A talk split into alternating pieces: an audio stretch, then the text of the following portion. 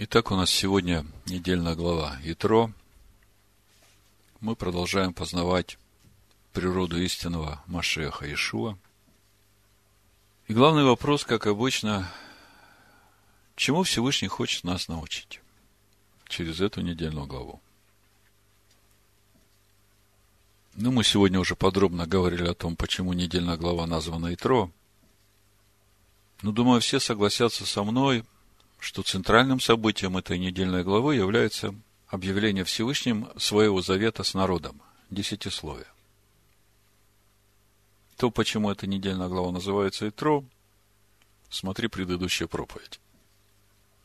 А сегодня мы поговорим именно об этом центральном событии, можно сказать, самым значимым событием в истории всего человечества. Когда Всевышний, которого никто никогда не видел, открывается одновременно огромному количеству людей. И все через откровение имеют вот это соприкосновение с естеством Всевышнего. В книге Дворим, в 4 главе, с 11 стиха написано, «Вы приблизились и стали под горою, а гора горела огнем до самых небес. И была тьма, облако и мрак. И говорил Адонай к вам из среды огня, глаз слов его вы слышали, но образа не видели, а только глаз. И объявил он вам завет свой, который повелел вам исполнять. Десятословие. И написал его на двух каменных скрижалях. И повелел мне Адонай в то время научить вас постановлениям и законам, дабы вы исполняли их в той земле, в которую вы входите, чтобы овладеть ею. Сразу скажу название проповеди. Объявил он вам завет свой, который повелел вам исполнять десятословие.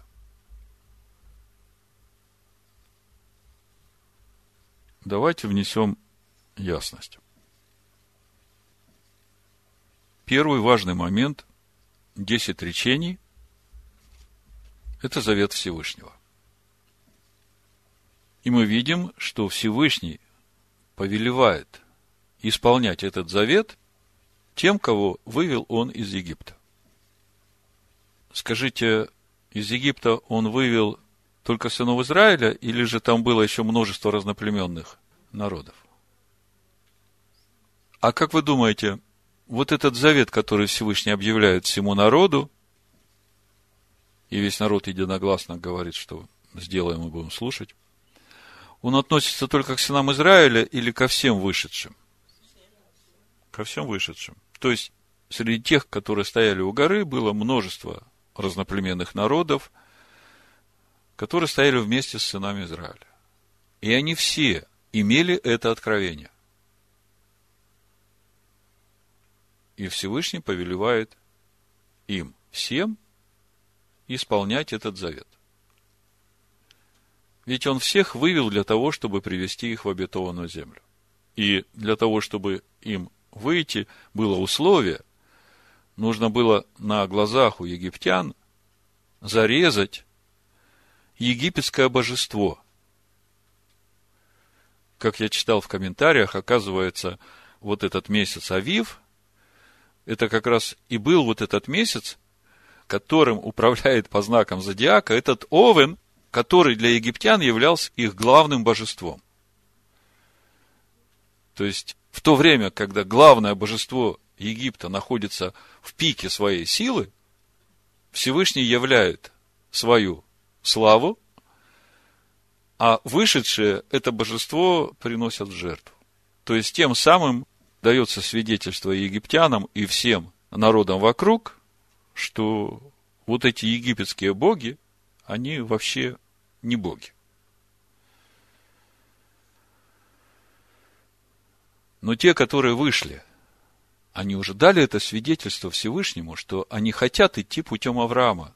У Егоша бен Нуна в пятой главе мы читаем, что все вышедшие из Египта были обрезаны. Другое дело, что много погибло в пустыне, это уже другой разговор. Но факт остается фактом, что когда все пришли к горе Хариф, и в 19 главе Всевышний обращается к народу через Маше, мы читаем там о том, что весь народ отвечал единогласно. Это восьмой стих. Все, что сказал Адонай, исполним. Написано весь народ. Весь народ. Ну, мы об этом уже говорили не один раз. Вы потом поймете, почему я так скрупулезно обращаю ваше внимание на эти, в общем-то, для нас уже понятные моменты. То есть, первый момент мы видим 10 речений, которые Всевышний объявляет своему народу, всем вышедшим из Египта, которые повелевает, повелевает исполнять, как сегодня хорошо прозвучало, не верить, а исполнять. Второй важный момент. Всевышний повелевает Маше научить всех вышедших из Египта всем постановлениям и законам, которые Всевышний написал. Мы потом позже прочитаем в 24 главе книги Шмот. И суть этих постановлений и законов, они помогают или научают человека, как правильно исполнять вот эти 10 речений. И по сути все, что дал Всевышний, это дано народу, который вышел из Египта, для того, чтобы они познали Всевышнего. То есть, через эти заповеди, постановления, законы, уставы можно познать Всевышнего. Так, первый важный момент. Десять речений – это завет от Всевышнего, который Всевышний повелевает исполнять народу, которым вывел из Египта. И мы знаем, что там были и наплеменники, и сыны Израиля. Второй момент. Всевышний повелевает Маше научить всех вышедших из Египта всем постановлениям и законам, которые Всевышний написал для научения сынов Израиля. Смотрите для чего. Чтобы они их исполняли в той земле, куда вводит Всевышний свой народ, чтобы они ею овладели. А теперь давайте вот эти понятия мы переведем на духовное понятие Нового Завета. То есть Павел ведь говорит, что все, что происходило, это образы для нас. И в каждом образе есть духовный смысл всего происходящего. Это как раз то, что устрояет вот эту внутреннюю скинию в нас. То есть э, Египет, если перевести это на категорию Нового Завета, это этот греховный мир, из-под власти которого Всевышний выводит нас через нашу веру в искупительную жертву Ишуа Машеха. Согласны, да? Да. Далее.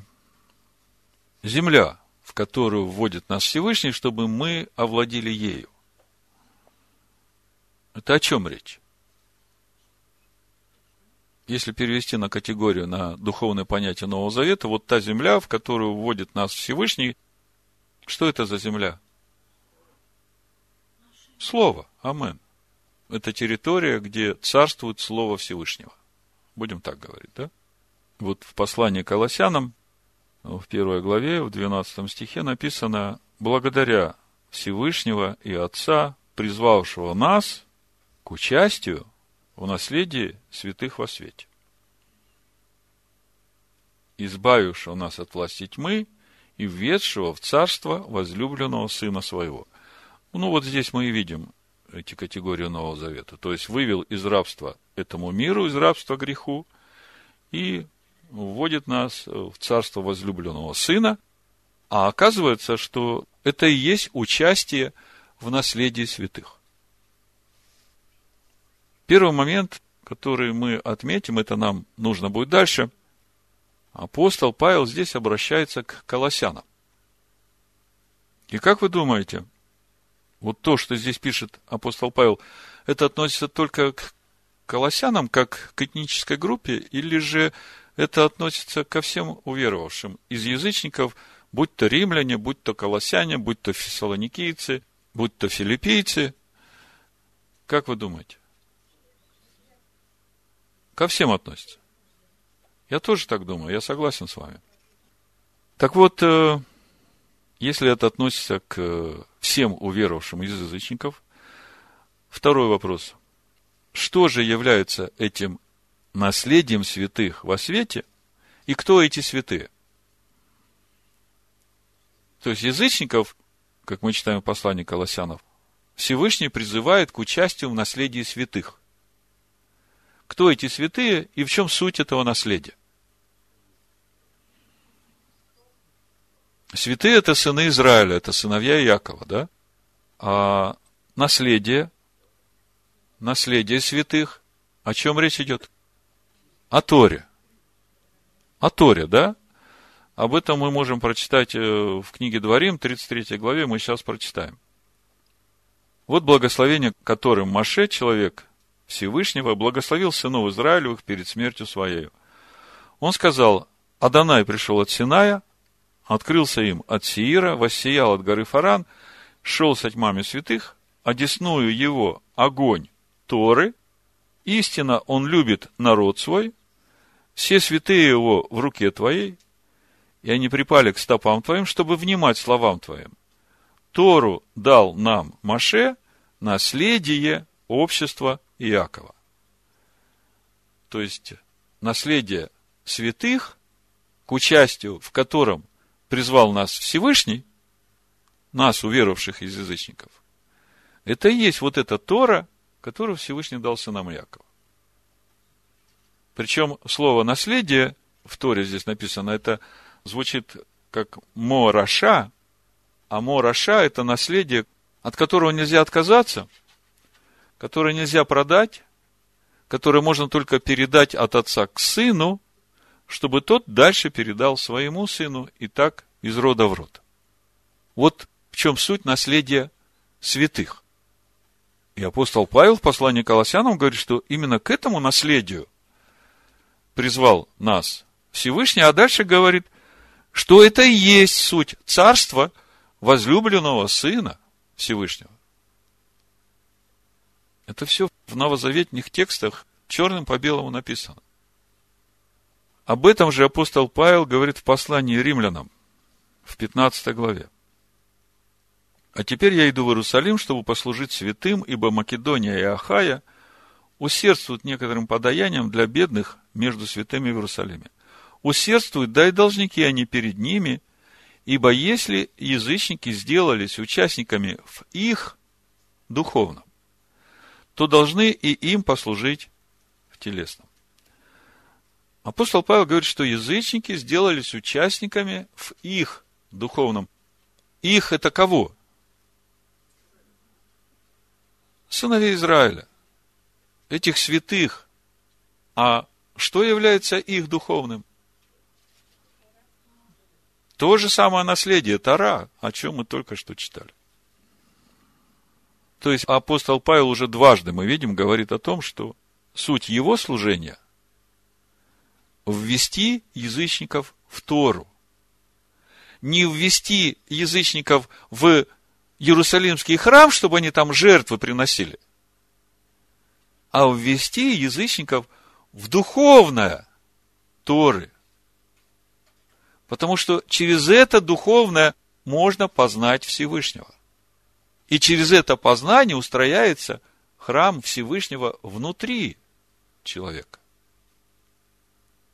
И в этом суть Нового Завета. Но, чтобы уж никто не сомневался, я процитирую слова самого апостола Павла, которые он произносит в книге Деяний в 26 главе.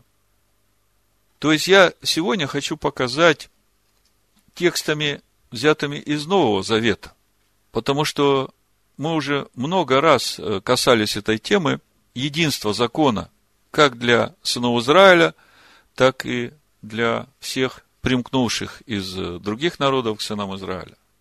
Один закон, одна Тора, один народ.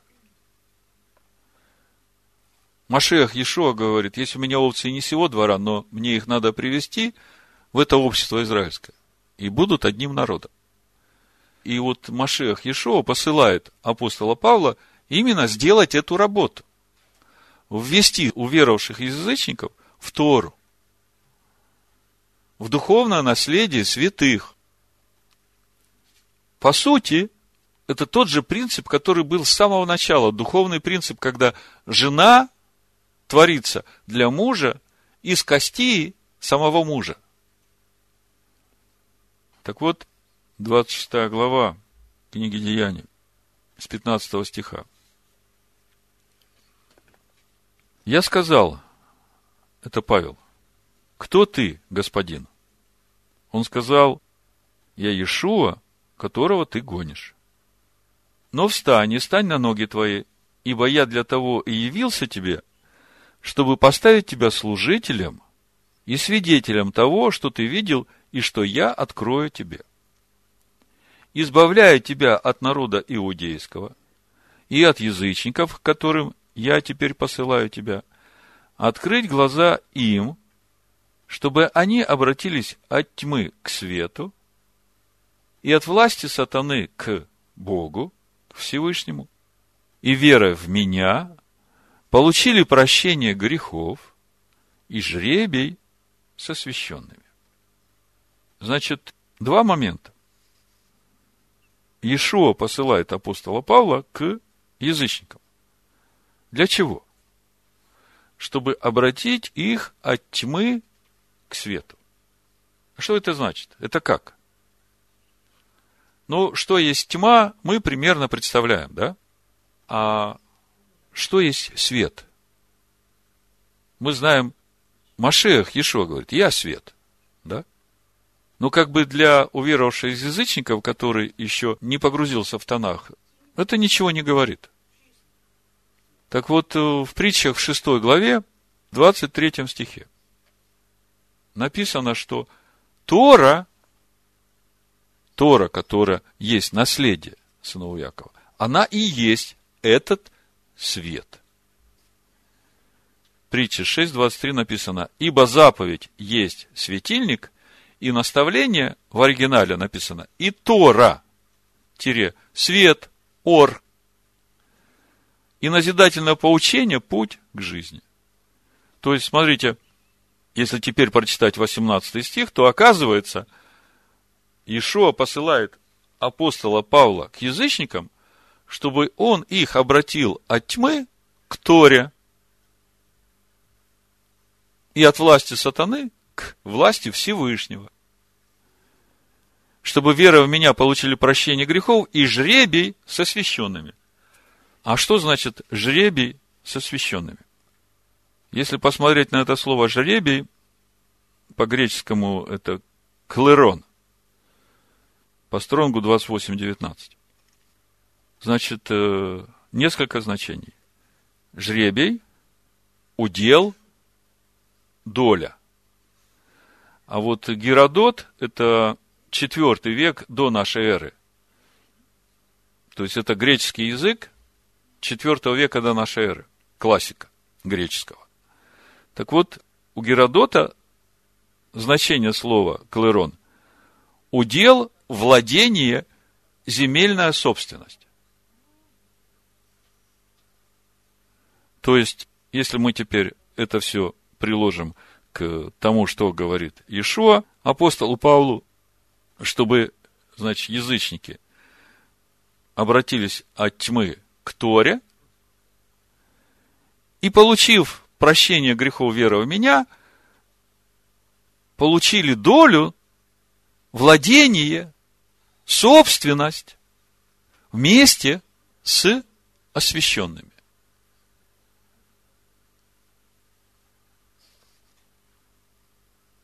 Кто такие освященные? Это все те же сыновья Иакова, все тот же Израиль. Те, кому доверена Тора, для которых она является вечным наследием. Так вот, смотрите, три места Писания из Нового Завета, которые однозначно утверждают, что все служение апостола Павла, оно направлено на то, чтобы уверовавших из язычников научить Торе, обратить их к свету И это все для того, чтобы они получили жребий со священными. То есть, тот же самый удел, что и сына Израиля. Мы продолжаем переводить вот эти понятия нашей недельной главы в понятие Нового Завета. То есть, мы начали с того, что Всевышний объявляет свой завет, десятисловие, тем, которых вывел из Египта, и там были сыновья Израиля и язычники, и Всевышний объявляет этот завет, чтобы они его исполняли, исполняли. И повелевает Маше научить всех вышедших этому завету, тому, как его исполнять, и все это для того, чтобы они овладели той землей, куда вводит их Всевышний. А мы только что сказали, что эта земля, это и есть вот это царство возлюбленного сына. То есть мало войти, надо ею овладеть, а для того, чтобы овладеть, надо научиться всем этим законам, постановлениям и исполнять их. Так вот, еще один момент из этого всего это само содержание завета. Если Египет – это греховный мир, как мы говорили, земля – это духовное наследие сынова Якова, это Тора, где царствует Слово Всевышнего, то третий момент э, – само содержание завета. То есть, э, вот это десятословие, которое Всевышний объявил, для новозаветных верующих оно остается тем же, или для них поскольку они новозаветнее верующие, может быть и содержание этого завета другое. Как я помню, в Пятидесятнической церкви, когда я подошел к пастору и говорю, вот мне надо 10 заповедей, я в сердце своем слышу. Он говорит, а зачем тебе это? У нас есть вот э, заповеди блаженства, это наши заповеди. То есть, туда надо. Так вот, вопрос. Содержание Нового Завета который Всевышний заключает со своим народом, оно то же самое, которое было и в Первом Завете, или же поменялось? Кто сказал поменялось? Никто не сказал. То я уже испугался. То есть, э, и содержание завета, содержание, то есть заповеди, повеление устава, оно не поменялось, и это можно два места Писания приведу, чтобы увидеть. Еремея 31 глава, это вы знаете. 33 стих, чтобы сократить.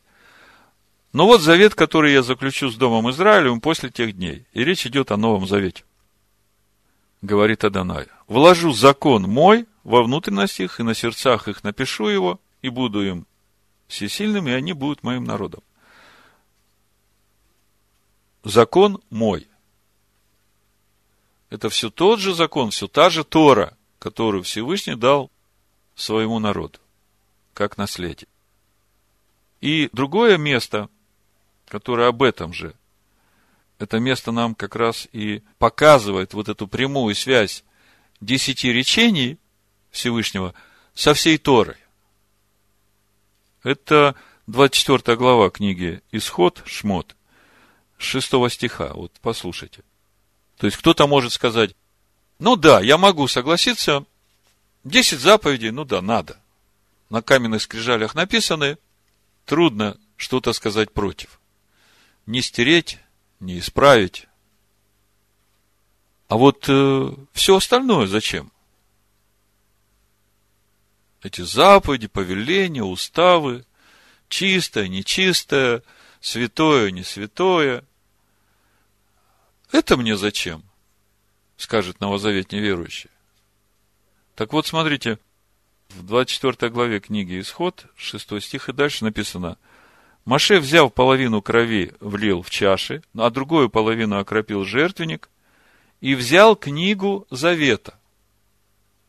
Взял книгу Завета. Скажите мне, что это за книга? Это Тора. Да? Это то, что на тот момент было написано Маше, мы там читаем, он вписал все заповеди Всевышнего, и все, что уже было записано от начала Маше. Потом мы знаем, что она пополнялась разъяснениями, да? но основы уже были. В общем-то, эти основы были у Авраама, помните, мы читали? как Авраам слушал голоса и исполнял все заповеди, повеления и уставы.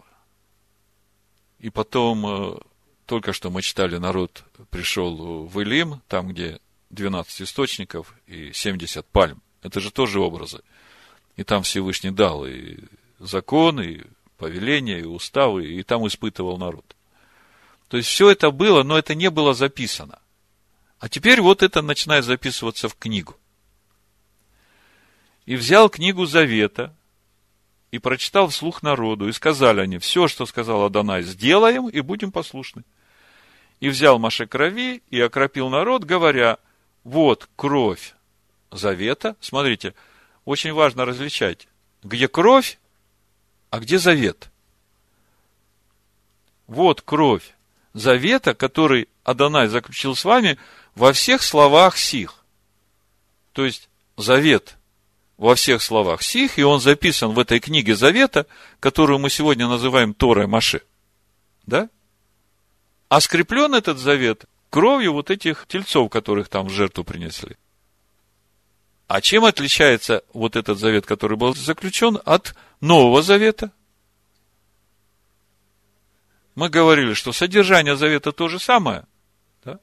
Только кровь, которая говорит лучше, нежели вот эти жертвы. То есть, э, Еремея 31 глава и вот э, Исход 24 глава говорят о том, что содержание завета не изменяется, только если раньше он был записан, этот завет, на скрижалях и в Торе, то теперь Всевышний это записывает на наших сердцах. Но содержание то же самое. А записывать он это может только через э, веру в Машеха Иешуа, потому что когда мы верой принимаем эту искупительную жертву, возрождается у нас эта божественная природа. Ну, а дальше надо теперь э, растить эту природу, эту божественную природу в нас. И для этого Всевышний дает вот эту книгу для научения. 24 э, глава дальше в книге Шмот мы читаем 12 стих. «И сказала Данай Маше, зайди ко мне на гору и будь там, и дам тебе скрижали каменные, и Тору, и заповеди. В Торе написано В А Тора, эту Тору, В А Мицвод, и эти заповеди, которые я написал. Кто написал? Смотрите, мы все время говорим Тора Маше, Тора Маше, Тора Маше, и человек может подумать, ну, зачем мне какая-то книга, которую написал какой-то человек? А здесь мы видим, что, оказывается, то, что Маше записал, он только был этим инструментом, вот этой авторучкой, которая писал Всевышний. То, как он писал, раньше в проповедях мы тоже об этом говорили. То есть, сама суть. Смотрите, скрижали каменные, и Тора, и заповеди, которые я написал для научения их. Научение чему? познанию Творца. Потому что только через это мы можем познать Творца. В другом месте мы нигде не познаем, какой он. Ну, давайте теперь э, подведем краткий итог. Из всего сказанного мы видим, что Новый Завет – это все та же Тора Маше, которая названа Книга Завета. И через служение Иешуа Машеха и апостолов Всевышний хочет записать на сердцах дома Израиля, дома Ягуды и на сердцах всех уверовавших из язычников эту Тору. И через это все будут лично знать Всевышнего. Ну, просто, правда? И, в общем-то, вы все это знаете. Ну, еще один, но очень важный момент. Сегодня это уже прозвучало. Личная ответственность каждого, вступающего в этот завет вот э, в 20 главе книги Исход прочитаю два стиха с первого стиха.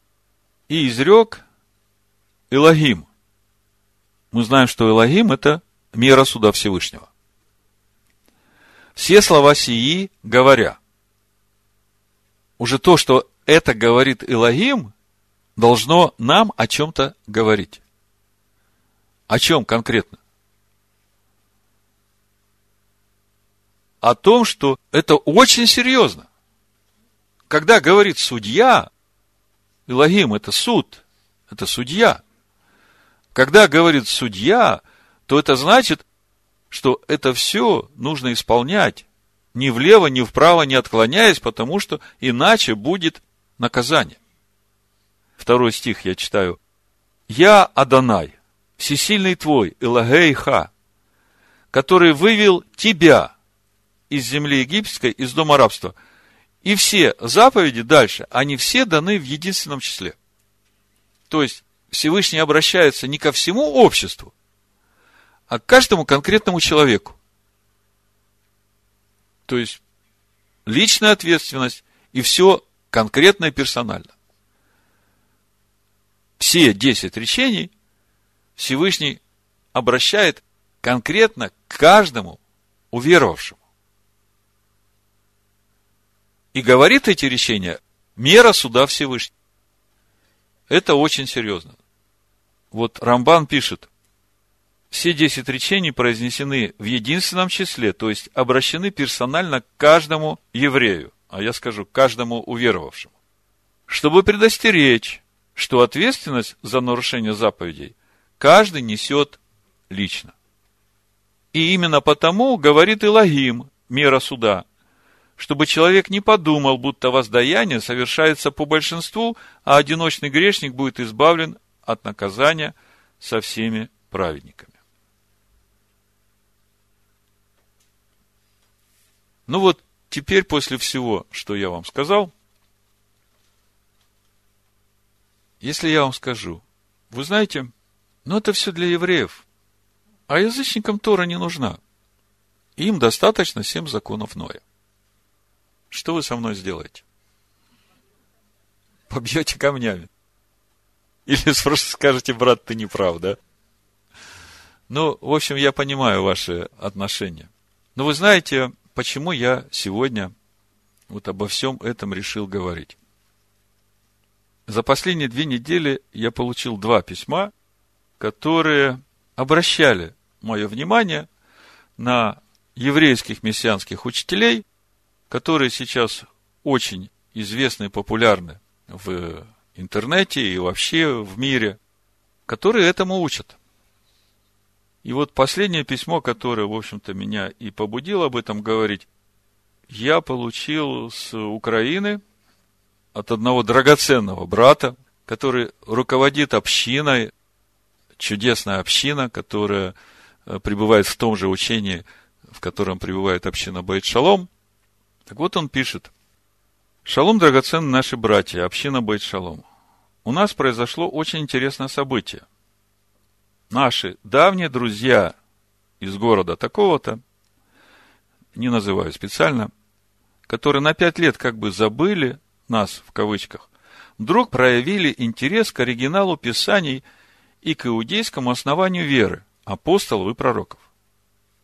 И пригласили к себе пастора Олега Хазина из Израиля послужить им словом. И это здорово, потому что мы всегда молились о них, чтобы и к ним пришло откровение об истинном Машехе. И он дает мне ссылку на это служение, которое проходило в прошлый шаббат, там, в Украине, в этом городе, который он называет. И это служение есть в интернете. Выставил его некто Сергей Костирский. Проповедь Олега Хазина 19.01.2019 года – вечернее собрание полностью, проповедь родословия Машеха. А потом он там дальше отвечает на вопросы. В общем, почти три часа проповедь. И поскольку брат пишет, если у вас будет время, то могли бы вы поделиться своим мнением об этом служении. То есть он прислал мне этот ролик и просит мое мнение. Но что есть мое мнение? Для нас важно, что говорит по этому поводу слово. Я ему ответил. Шалом, драгоценный брат. Спасибо за присланный материал. Действительно было интересно. Но когда ролик дошел по времени примерно к двум часам, то то, что началось дальше, перечеркнуло все то хорошее, что было до этого. Как будто два разных человека говорили. Даже жаль стало ваших друзей из города такого-то. Видимо, нужно будет снова вернуться к этой теме. Ну и вот я возвращаюсь к этой теме. Вообще это неблагодарное занятие разбирать чьи-то проповеди. И я это сделал только ради вот этих братьев и сестер, за которых молилась эта община, что они действительно хотят вернуться к истинному учению, к иудейскому основанию веры. И при всем при этом я с большим уважением отношусь к Олегу Хазину. Мы не воюем против плоти и крови. Но наша борьба против ложных учений. И поэтому я коснусь сегодня основных моментов этого учения, которое там было преподнесено. Ну, ради именно этих людей, которые действительно ищут это учение. Я понимаю, что поскольку это в прошлую субботу только было выставлено, это же будет э, распространяться и дальше. И если Всевышнему будет угодно, то услышат эту проповедь и те, кто пригласили Олега Хазина, и я надеюсь, может быть, и до него это дойдет, и он услышит, и всем сердцем желаю, чтобы ему открылся истинный Машех, чтобы действительно все пришли в единство веры. Значит, э, я буду просто цитировать то, что говорил Олег Хазин, и добавлять свои комментарии, как бы разъяснение, то, как я вижу эти вопросы. Он говорит, иудео-христианский диалог – это наличие уважения и наличие благословения с обеих сторон. То есть я со второго часа примерно где-то там начинаю это самое больное место разбирать. Христиане должны признать, что у евреев есть связь с Отцом, с Богом. И если Иисус является Богом, то есть для него Иисус является Богом Отцом,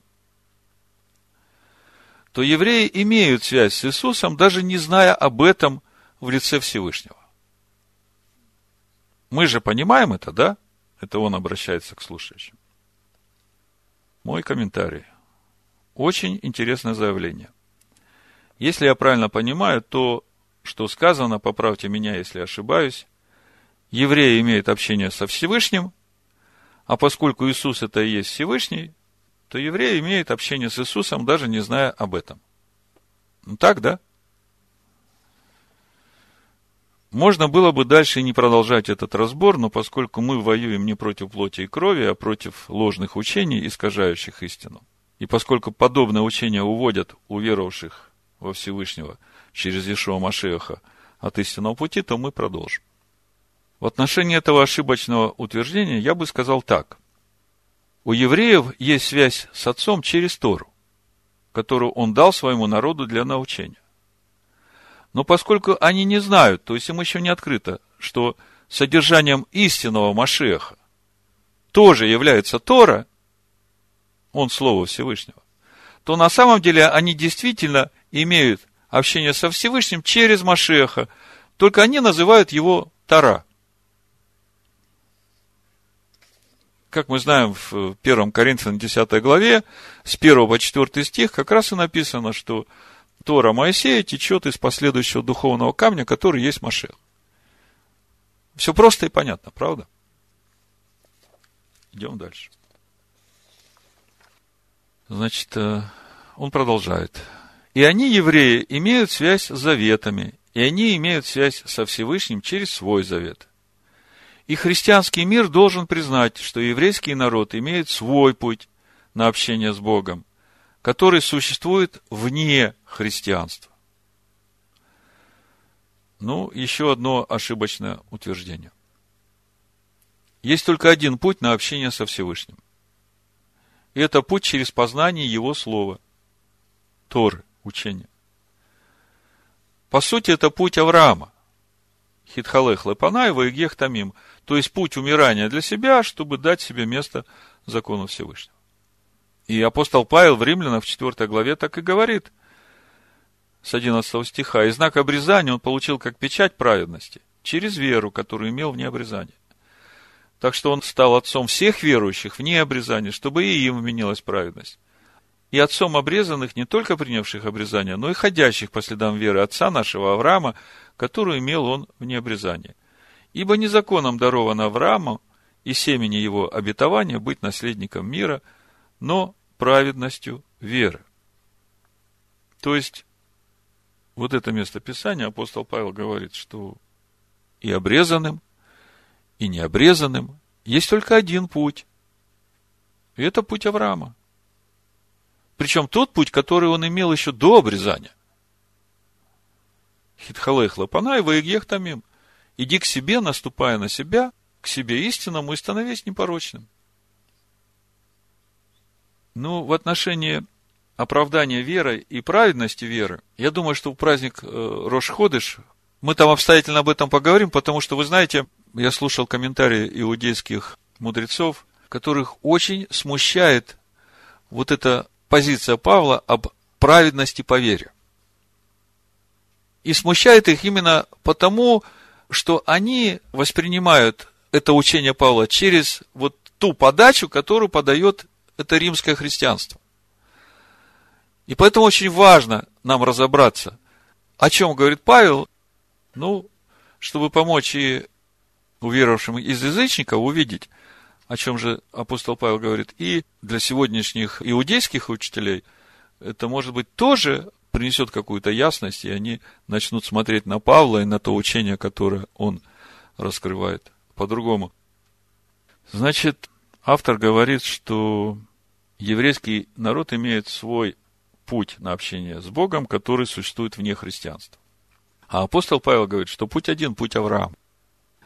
Дальше автор говорит, и евреи, в свою очередь, должны признать, что у христиан есть свой путь на общение с Богом, который существует вне еврейской концепции, то есть на основании Иисуса Христа. Но это как бы то же самое, только в обратном порядке. Путь на общение со Всевышним один, как для обрезанных, так и необрезанных. Это путь Авраама. И дальше автор продолжает и говорит очень правильные вещи. Он говорит, это уже происходит сейчас. То, что вы здесь сидите, и мы общаемся, это доказывает то, что этот процесс начался, он идет. Он идет с большой силой, потому что огромное количество неевреев в этом мире, которые начинают осознавать и чувствовать себя частью народа Израиля. Точка.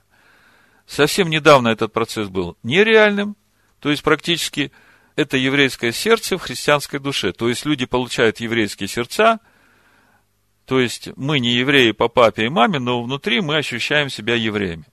Павел это предвидел, и он написал, что не все израильтяне, которые от Израиля, то есть израильтяне, которые от язычников, то есть они имеют еврейское сердце.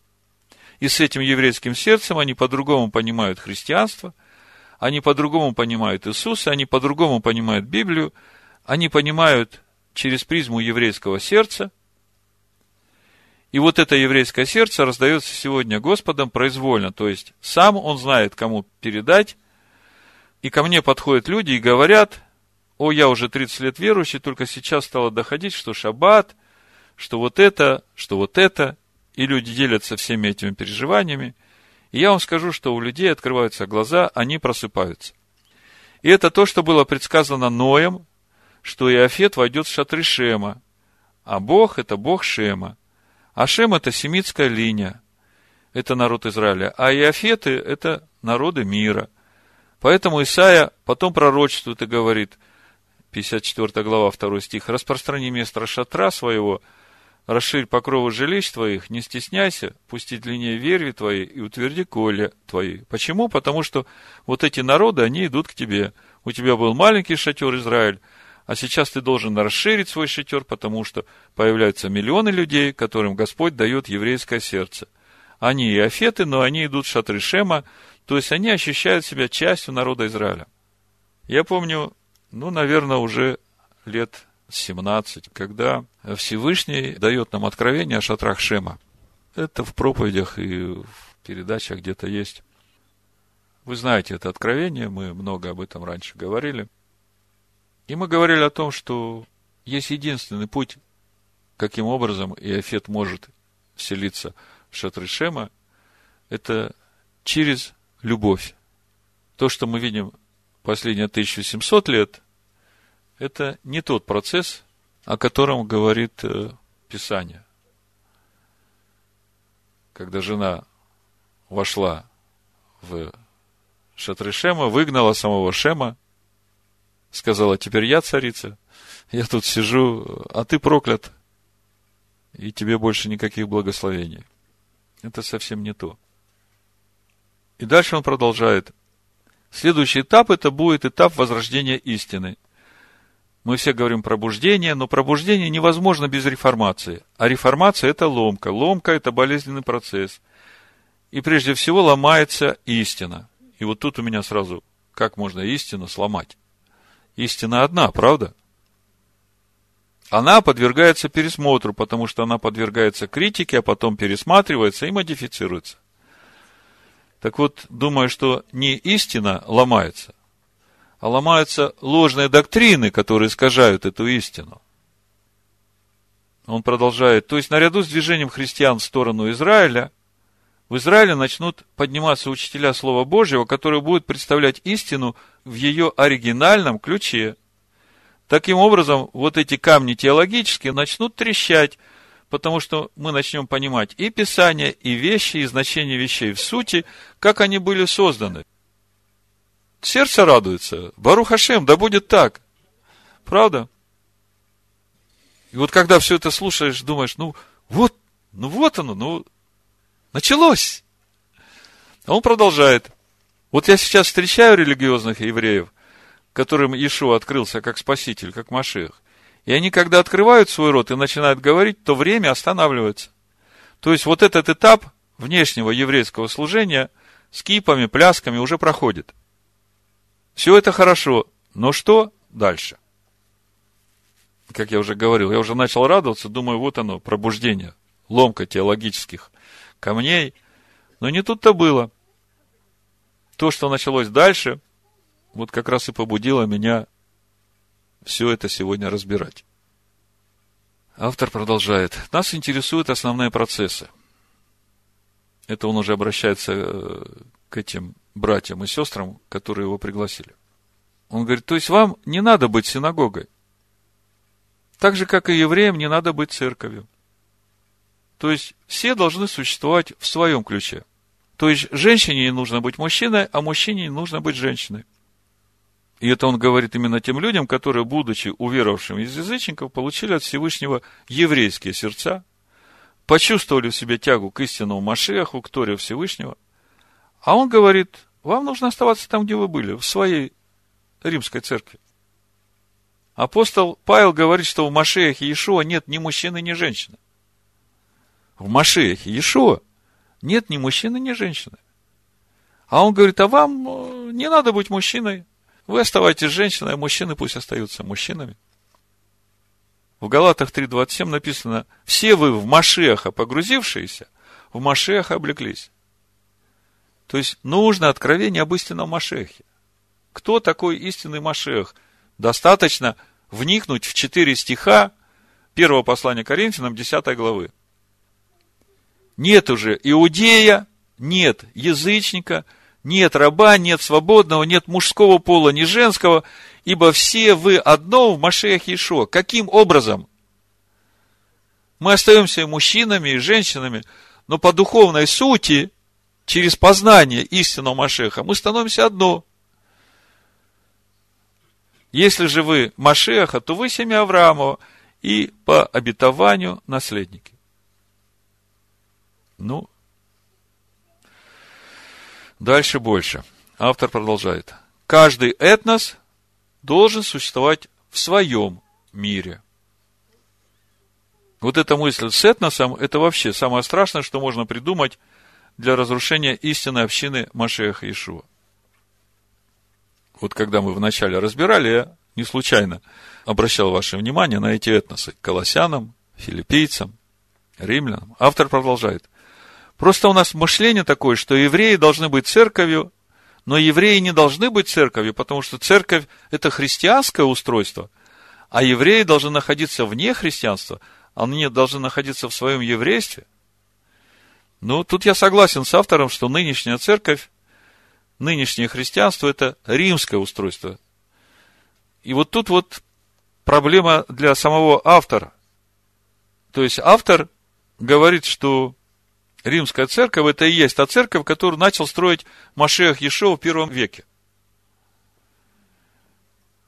Но ведь э, эта церковь, римская церковь, она начала строиться в IV веке, и она стоит совершенно на другом основании, в котором нет Торы Моисея.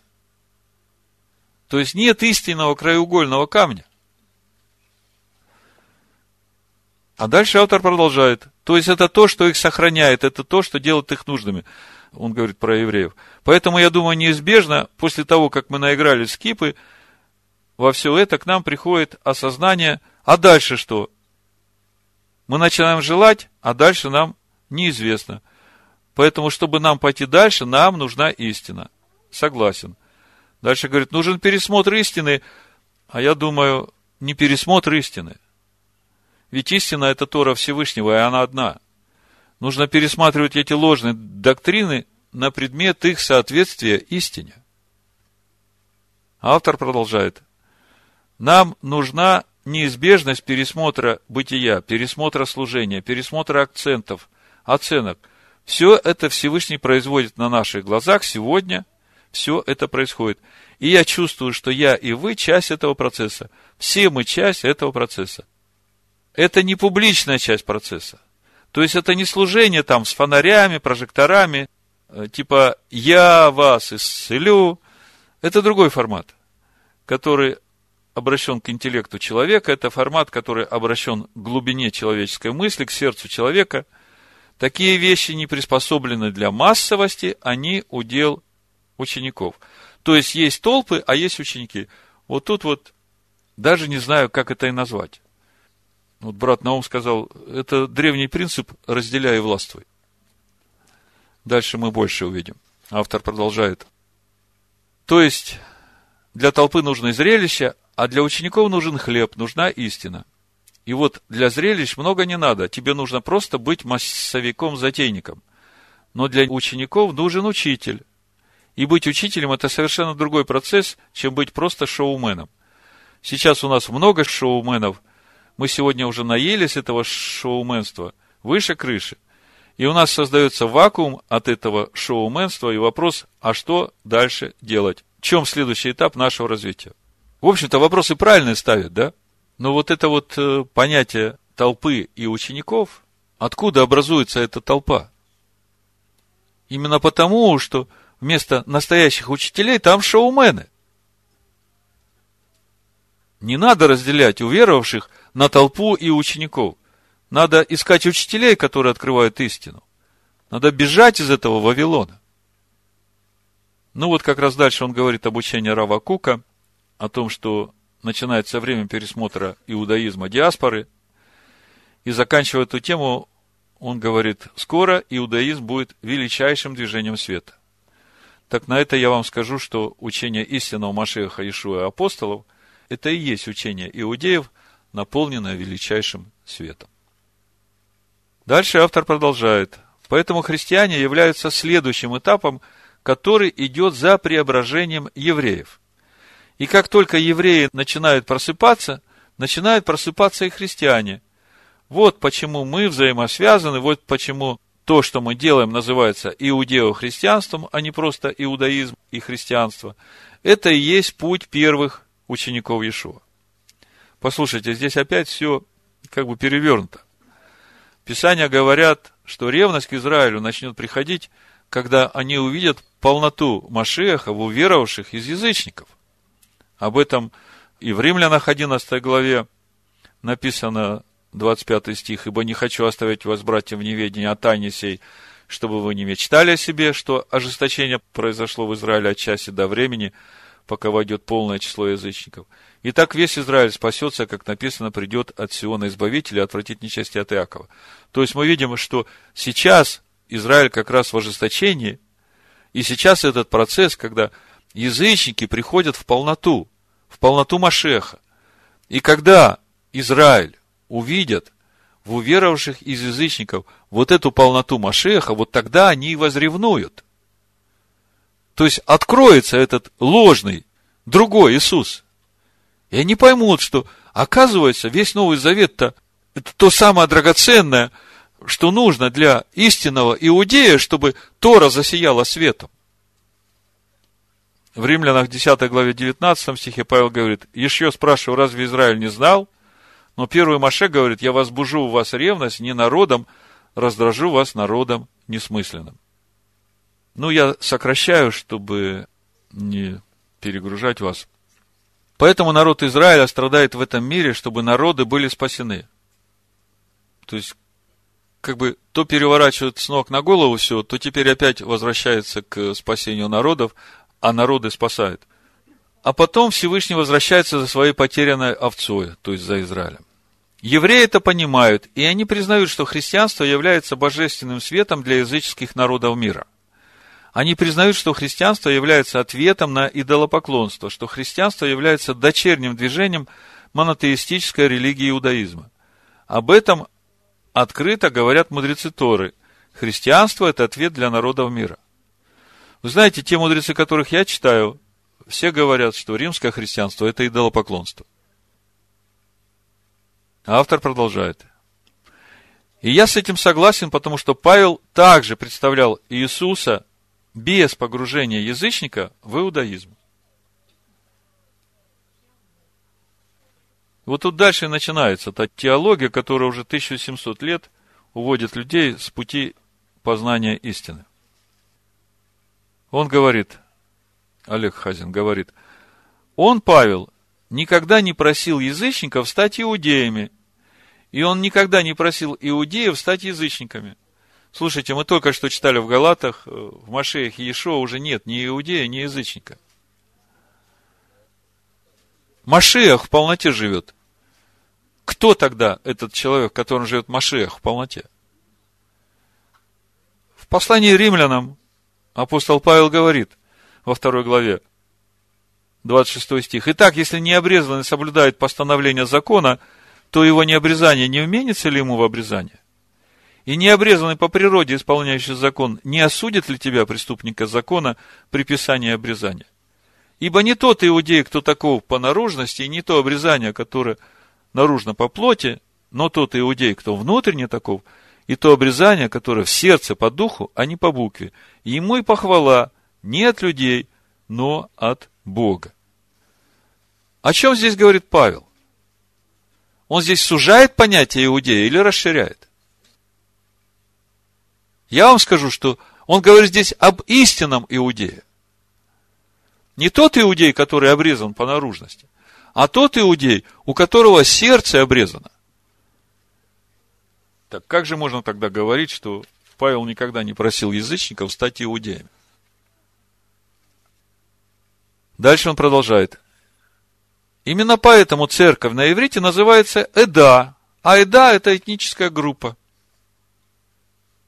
Послушайте, слово Эда на иврите от слова Эд.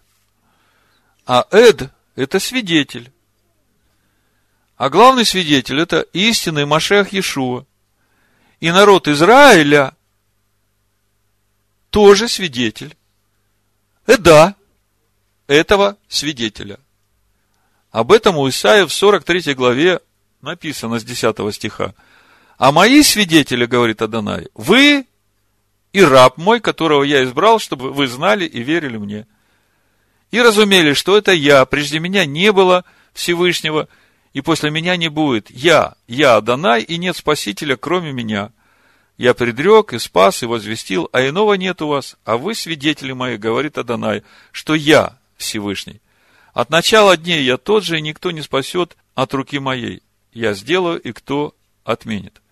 То есть, Эда взята от ребра Эд, полностью едино с ним. Как же можно утверждать после этого, что это этническая группа. И вообще с иудеями ничего общего там нет. Дальше он продолжает. Вот почему Новый Завет, письма апостолов, написано не просто послание мудрости апостола Павла, а написано к колоссянам, к ефесянам, к римлянам. То есть, когда мы читаем к римлянам, мы не можем универсально применять это ко всем, потому что это было написано к Поэтому церковь это, э, да, это этническая группа, поэтому каждый этнос имеет свою особенность, имеет свою культуру, имеет свою связь со Всевышним.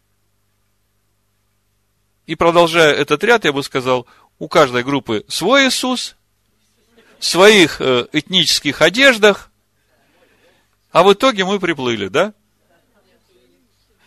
Автор продолжает. А есть послание к евреям, где написано, для народа Всевышнего все еще остается шаббат. Ну, там много чего написано. Ну, просто к примеру. А если остается шаббат, то это значит, что есть все, то есть вся Тора должна быть. То есть для галатов это не нужно, а для евреев это нужно. Железная логика, да?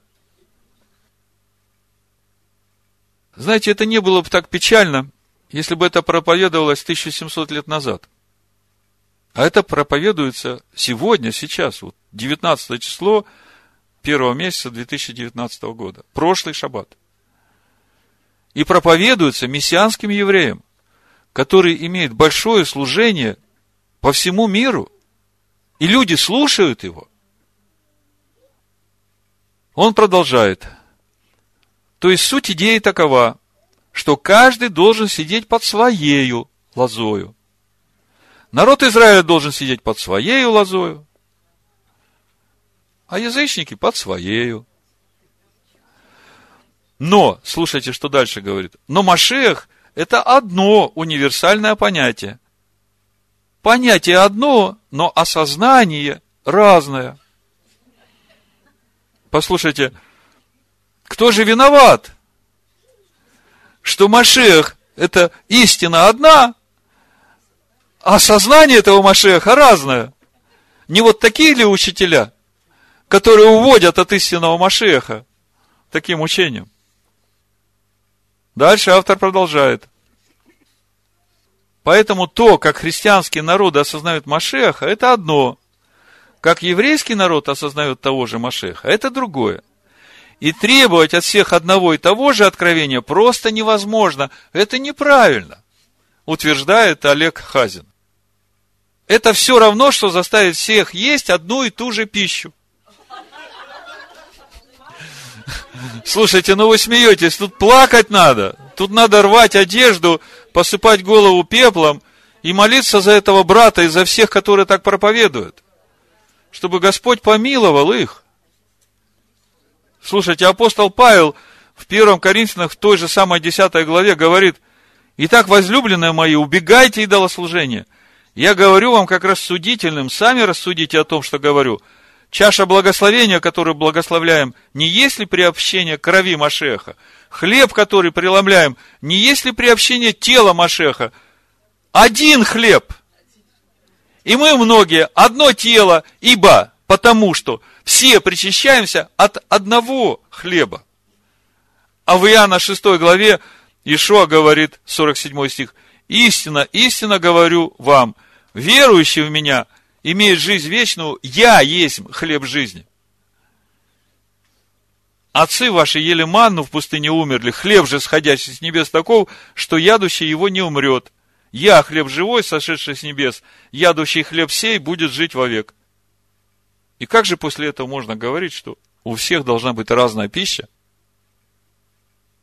Он продолжает, у каждого есть свой вкус, своя пища. Я тут все сокращаю, потому что как бы вы уже все это видите. Еще несколько моментов, и я на этом закончу. Но это тоже надо услышать, чтобы знать, о чем молиться. Он продолжает. В этом заключалась мудрость апостола Павла. То есть, чтобы у каждого была своя пища, чтобы каждый сидел под своей виноградной лозой, в каждой в своей этнической группе, там каждый со своим Иисусом. Слушайте, почему? Потому что там были евреи, которые всех хотели сделать евреями. Они говорили так, ага, если галаты начинают говорить Шма Израиль, значит, их надо срочно обрезать. Им надо провести гиюр, их надо привести в Иерусалим, им нужно принести жертву в храме, их надо вовлекать в иудаизм. Апостол Павел им говорит, эй, остановитесь. Машеха для них достаточно. Он им дает такую лайт-версию, то есть такую облегченную версию. Я понимаю, что здесь просто нет откровения об истинном Машехе. И вся беда в этом. Я ничего против не имею этого брата. Всевышний да благословит его. Но слушайте, строить общину Машеха Иешуа можно только на откровении об истинном Машехе Иешуа. Помните, в Матвея 16 главе Иешуа разговаривает со своими учениками, за кого вы меня почитаете. И там вот есть ключ к тому, как будет строиться община Машеха Иешуа. Смотрите, 15 стих, Матвея 16 глава. Он говорит им, а вы за кого почитаете меня? Симон же Петр, отвечая, сказал, ты Машех, сын Всевышнего живого. Тогда Ишуа сказал ему ответ, блажен ты, Симон, сын Ионин, потому что не плоть и кровь открыли тебе это, но Отец мой, сущий на небесах. И я говорю тебе, ты, Петр, ты камешек. И на сем камне, то есть на этом откровении, что ты Машиах, сын Всевышнего, живого, я создам церковь мою. Это все та же Эда. И врата ада не одолеют ее. Другими словами, истинная Эда строится самим Машехом Иешуа. На том откровении о краеугольном камне, которое дает Всевышний. Это очень важно. Если учитель, который учит народ Слову Всевышнего, не имеет откровения об истинном Машехе, то он не является соработником у Машеха Иешуа, который строит свою Эда – а для того, чтобы иметь откровение об истинном Машехе, только Всевышний может дать это откровение. А в 24-м псалме мы сегодня читали, Всевышний открывает себя, то есть дает это откровение и открывает свой завет боящимся его. Другими словами, случилось то, что написано. Строители отвергли краеугольный камень. Значит ли это, что истинный Машех не продолжает строить свою Эда? Он продолжает строить ее все эти две тысячи лет, которые уже существует его община. Дальше автор начинает рассказывать о том, как на Иерусалимском соборе была дана эта лайт-версия. Послушайте, все иудейские мудрецы говорят, что Тору нельзя спускать на уровень человека. Человека нужно поднимать на уровень Торы. И это закон. Это знают все иудейские мудрецы, все учителя Торы. Это основы. Так вот, значит, дальше автор говорит о том, как на Иерусалимском соборе язычникам дали семь законов Ноя, но на самом деле там вообще в решении апостолов на Иерусалимском соборе, то, что мы читаем в Деяниях в 15 главе, там вообще не идет речь о семи законах Ноя. Там дается четыре заповеди воздерживаться от идолопоклонства, от блуда, от удавленной крови. Это не суть семь законов Ноя. Это суть заповеди, которые караются смертью в Торе. И это тот начальный уровень, который дается уверовавшим из язычников – чтобы они могли иметь общение с Духом Машеха. Понимаете, если человек не будет это исполнять, то Дух Машеха не сможет его вести. Ну вот, Деяние 15 глава, с 19 стиха апостол Лаков говорит, «Посему я полагаю не затруднять обращающихся к Всевышнему из язычников, а написать им, чтобы они воздерживались от оскверненного идолами, от блуда, удавленной крови и это не семь заповедей Ноя. Это как раз вот эти есть заповеди, которые убивают жизнь в человеке. То есть без исполнения невозможно водительство духа. Невозможно получение откровений из Писаний, чтобы познавать Машеха. А дальше написано, и чтобы не делали другим того, чего не хотят себе. Так э, это же правило Гилеля, через которое Гилель вводил язычников в свет Торы. Помните, на одной ноге там язычник пришел, спрашивал. Гилель ему сказал, не делай другому того, чего не желаешь себе, а дальше иди и учись. Чему учись? Тому, что делать другому, чего не желать себе.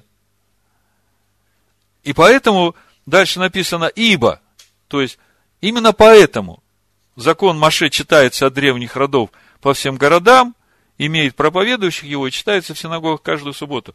Но мы это уже много раз разбирали.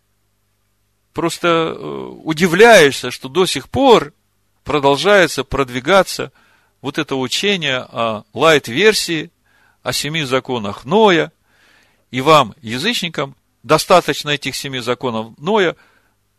Мы начали сегодня разбор нашей главы Итро с того, Всевышний заключает свой завет через десятисловие, повелевает его исполнять, и как же его исполнять уверовавшим из язычников, если ему сейчас говорят, тебе это не надо, тебе вот достаточно семь законов.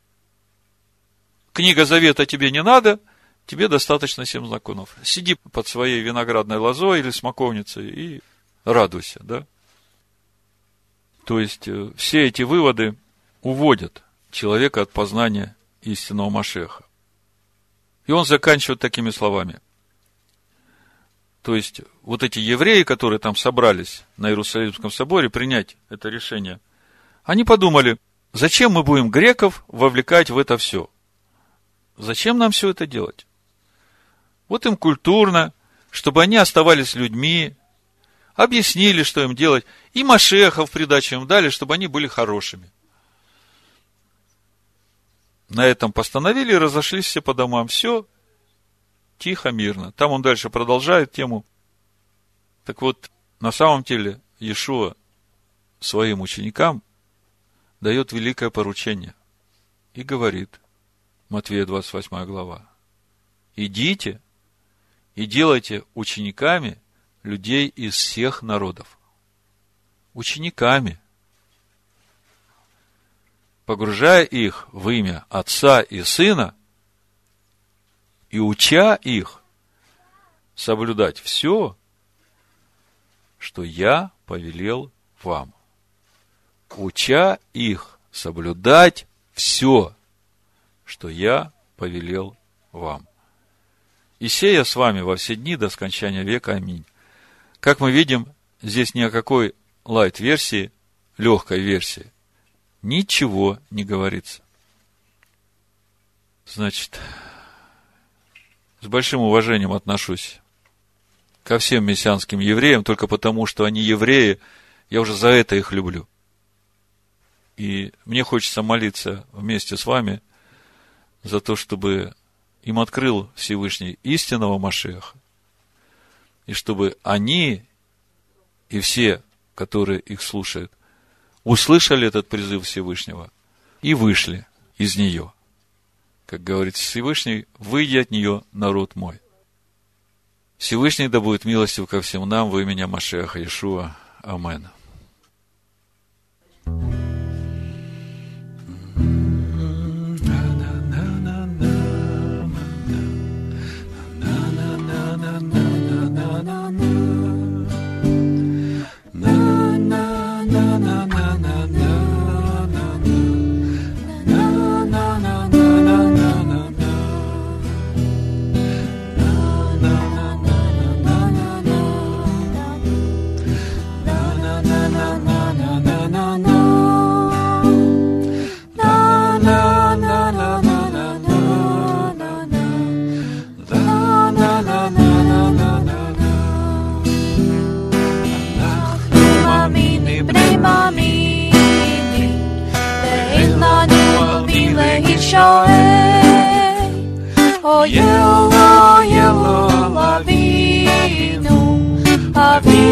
שבשמיים. אנחנו מאמינים בני מאמינים, ואין לנו על מי להישאר. ילו, ילו, אבינו, אבינו שבשמיים. ישראל, ישראל, בטח בשם. Israel, Morgen, Amor.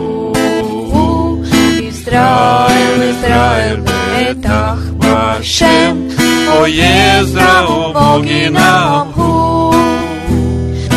Дети твои, мы дети Божьи, И не на кого больше уповать, Только, только на Отца, Отца на небеса.